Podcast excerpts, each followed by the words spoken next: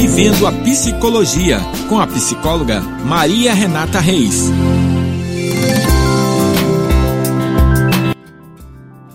Olá, eu sou Maria Renata Reis, psicóloga e neuropsicóloga. Esse é o nosso podcast da semana para o Jornal Rural. Essa semana vamos falar sobre psicologia esportiva. Eu vou receber um convidado muito especial, o Eduardo Rocha. Eduardo, você pode se apresentar um pouquinho para gente? Claro. Olá, os ouvintes do podcast, boa noite. Já gostaria de agradecer a Renata pelo convite e o espaço para a gente discutir e debater as diversas psicologias, tá? É, eu vou fazer uma breve apresentação aqui, falar um pouquinho da minha história para contextualizar. É, meu nome é Eduardo, é, sou psicólogo há nove anos e trabalho com atletas através da psicologia do esporte. Eu faço atendimentos em Niterói presencialmente e atendimentos online também, né, pelo Brasil todo. Tá, espero estar contribuindo aí com o podcast e ser convidado outras vezes. Viu, Maria Renata? Tá joia, ok, Eduardo. É, então, é, só para o pessoal entender, né? Até mesmo para mim, que também não sou tão inteirada assim do assunto da psicologia do esporte, porque o que, que você precisa fazer para ser um psicólogo do esporte, Eduardo? Bom, é, é para ser um psicólogo do esporte, primeiro você precisa formar em psicologia, né? Não sei como que anda a grade hoje das faculdades em relação à a, a, a, disciplina eletiva, né? Psicologia esportiva, mas de toda forma, um psicólogo já, já sai é, podendo atuar como psicólogo do esporte. Aí uhum. vai de cada um se especializar, fazer pós, procurar cursos específicos na área. Né? E, e, o psicólogo do esporte, já entrando um pouquinho no, no, que ele faz e o que é psicologia do esporte, uhum. é, o psicólogo do esporte ele procura entender e ajudar atletas, crianças, indivíduos, é, idosos e qualquer praticante de esporte em geral a alcançar o desempenho máximo naquilo que eles propõem a fazer. Né? Além disso, tem a questão da satisfação pessoal também e o desenvolvimento por meio da participação, e com isso tudo, que está para fechar né, o pacote, é o ganho em qualidade de vida. Né? Mas quem geralmente que procura um psicólogo do esporte? Quais são as áreas que o psicólogo esportivo atua? Então, a, a, as áreas de atuação da psicologia do esporte são é, iniciação esportiva, esporte de alto rendimento, educação física escolar, atividade física de forma em geral, né? Saúde, qualidade de vida e esporte adaptado. Tá? E é importante também deixar claro que todas essas diferentes áreas de atuação não devem ser vistas de forma isolada, pois há sempre né, é, é uma interação entre elas. Então, no meu caso, especificamente, quem me procura geralmente são atletas de alto rendimento que praticam futebol. Mas, dentre todas essas áreas que eu citei, é, os interessados podem procurar né, um psicólogo do esporte para aumentar o, o, desempenho esportivo, ganhar qualidade de vida, extrair o máximo ali da, da atividade esportiva é, através de orientação com esse psicólogo. Né? Entendi. E aí isso funciona basicamente como? Como um psicólogo comum ou é focado no rendimento do atleta? Mas esse, esse trabalho, então, do psicólogo do esporte, ele seria como? Assim, ele seria mais um trabalho voltado para prática esportiva ou para questões pessoais ou, ou um todo? Porque a gente sabe né, que o ser humano é, é complexo, então existem várias coisas que interferem no rendimento desse atleta, certo? Então, se ele é. tiver com problema em casa e tudo mais, enfim, é uma série de coisas. E aí, como que, que lida com isso? Tá. É, o psicólogo do esporte, é claro que ele vai identificar qualquer situação é, é, em potencial que esteja atrapalhando ou, ou interferindo no desempenho da, daquela pessoa que pratica atividade física né? Porque ele tem uma formação em psicologia, né? ele tem um olhar sobre todas essas questões antes dele ser um psicólogo do esporte, ele é um psicólogo. Né? Uhum. O, o, que vai dar esse limite é, é ele identificar quais questões que atrapalham o rendimento e quais questões que são da área da saúde, que exigem um acompanhamento terapêutico formal. Entendi, né, entendi. Estava lendo isso hoje, né? Pesquisando até sobre a, a, neuropsicologia, né? Porque como eu sou da área de neuropsicologia, eu trabalho com reabilitação e avaliação neuropsicológica. E aí falava exatamente isso, né? O texto que eu li, que o psicólogo, antes de tudo, o neuropsicólogo, ele é psicólogo também né? Então a gente tem que saber em todas as áreas que específicas, né? Todos os nichos que a gente atua. Eu atuo no, no, no nicho de neuropsicologia, você atua no nicho de esporte, mas antes de qualquer coisa nós somos psicólogos. E enquanto psicólogo, a gente precisa saber identificar essas demandas para que essas demandas sejam sanadas, né? Da forma correta. A, a demanda, no caso, comportamental e cognitiva também, né? É, é. A, gente, a gente tem essa capacidade de, de identificar a demanda e, dependendo da área de, de atuação desse profissional, ele, ele encaminha para um profissional mais especializado, no específico. E isso acredito que é em todas as áreas, né? Entendi. E você acha que a psicologia do esporte tem, tem cada vez mais ganhado espaço entre os atletas e, e nos clubes também? Olha, eu acho que no Brasil, infelizmente, ela caminha a passos curtos ainda. Uhum. Porque, de, de, forma geral, da forma que eu vejo o país, o, o Brasil ainda, e especificamente o futebol brasileiro, ele olha para a ciência de uma forma ainda muito. Como eu posso dizer? Ele olha para a ciência de uma forma muito popular, popularesca, sabe? Não usa o que a ciência tem de, de mecanismos hoje para. A seu favor, né? A seu favor, isso. Principalmente os clubes, né? Clubes assim, de elite do nosso futebol, que movimentam milhões e que grande, grande parte deles não tem um psicólogo na equipe técnica.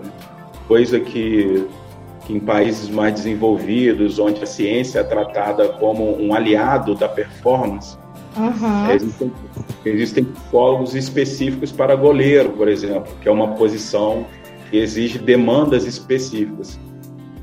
Quando Entendi. no Brasil não existe psicólogo nem no clube, né? Então, assim, é, é, em comparação com o que é feito lá fora, a gente está em tá, passos curtos, caminhando muito lentamente para atingir um, um, ideal de, de profissionalismo, né? Nesse sentido, né?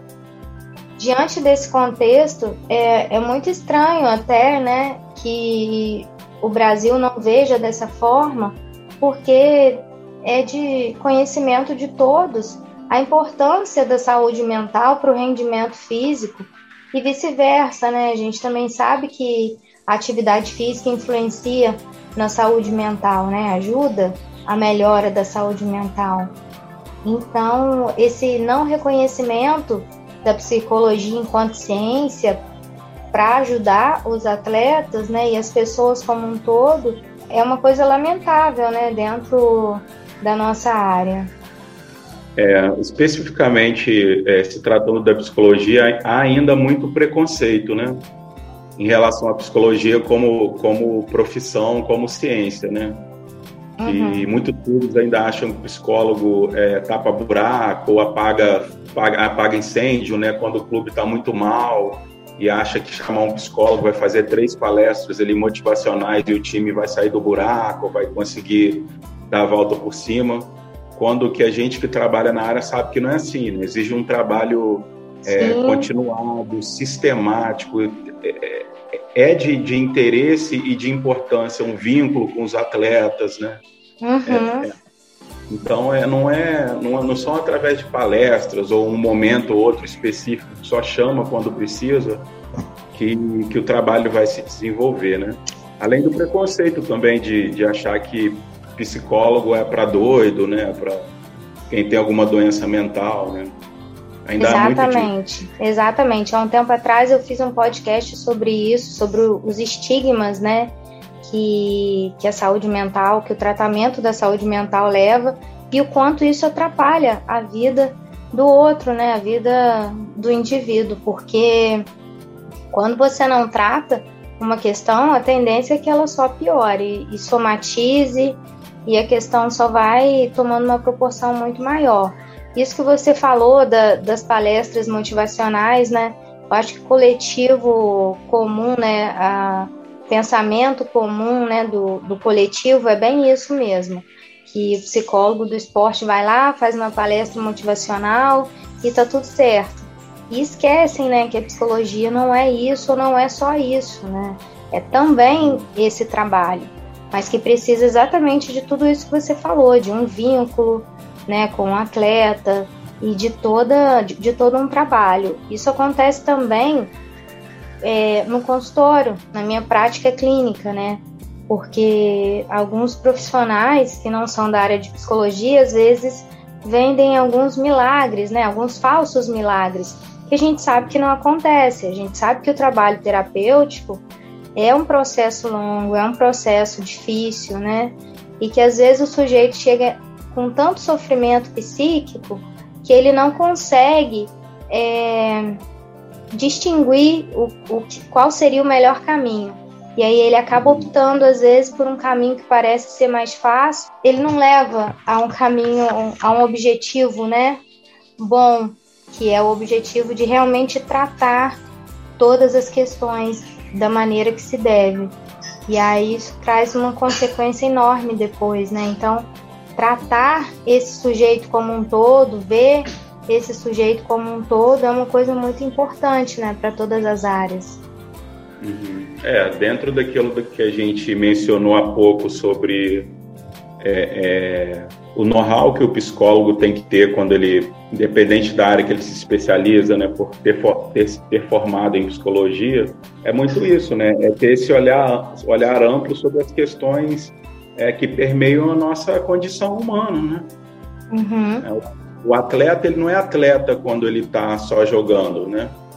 Ou só naquele momento ele, que ele está desempenhando a função dele. Ele tem todo um histórico social, ele tem toda uma história que acompanha a vida dele que o profissional tem que conhecer. Né? Uhum. É, e todo o processo, independente da área que, que o profissional esteja atuando, é, passa por um processo do cliente, né? Do paciente, que seja, passa por um processo de, de descoberta, né, de autodescoberta, né? Uhum. E isso para alguns demora pouco tempo, para alguns demora muito tempo, mas é, é, de toda forma é sempre um processo. Né? É claro que na psicologia do esporte a gente tem que ter um cuidado, porque a gente está tra tá trabalhando com um público que precisa do resultado para ontem. Né? Uhum. O atleta, quando ele procura um psicólogo e ele está querendo é, é ganhar desempenho, é, trabalhar suas questões psíquicas, suas habilidades, incrementá-las ou desenvolvê-las, né? Habilidades é, é mentais, né? Sim. É, ele está procurando o rendimento, ele quer ter o resultado em pouco tempo. Mas, de toda forma, ele nunca vai fechar os olhos para as outras questões que vão permear ali a vida daquele sujeito, né? É, é, é diferente, por exemplo, de um coach que não tem essa formação mais profunda, né? Psicologia demora cinco anos, né? Uhum. Então, é o psicólogo ele, ele nunca vai tirar esse olhar sobre as questões que permeiam a vida do sujeito. Mas, dependendo da área de atuação, ele vai poder ser mais efetivo.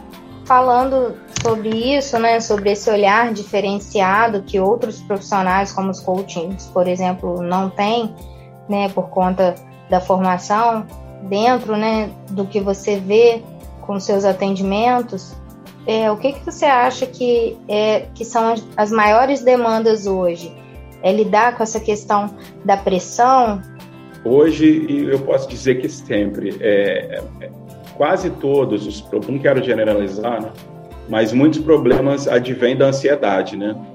Seja ansiedade pré-competitiva, quando o cara está ali para competir, seja ansiedade é, de traço, né, que faz parte da personalidade da pessoa.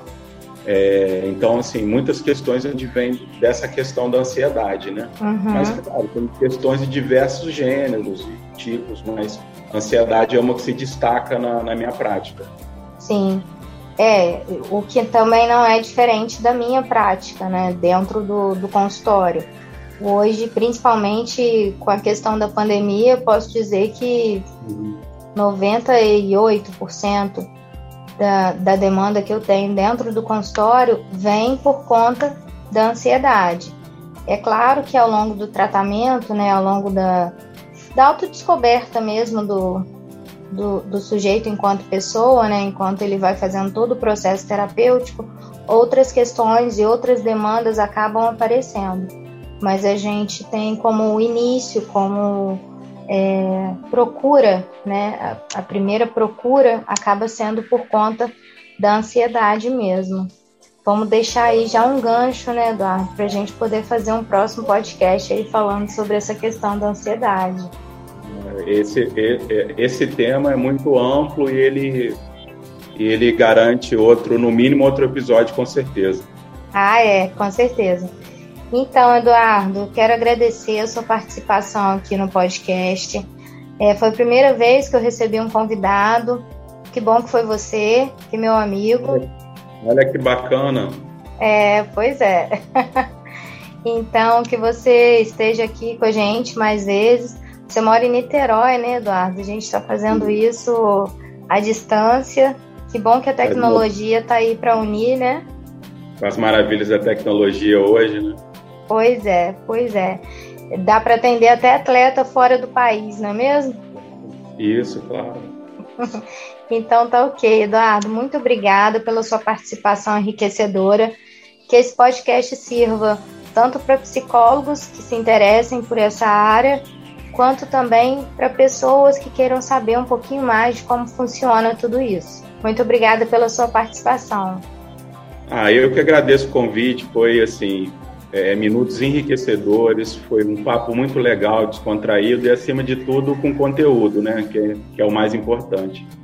É, eu queria deixar meu Instagram aqui, Eduardo Underline PC, para quem se interessar pelo assunto, ou procurar também quem for atleta ou praticante de atividade física, atendimento, por lá me encontra e dali a gente segue.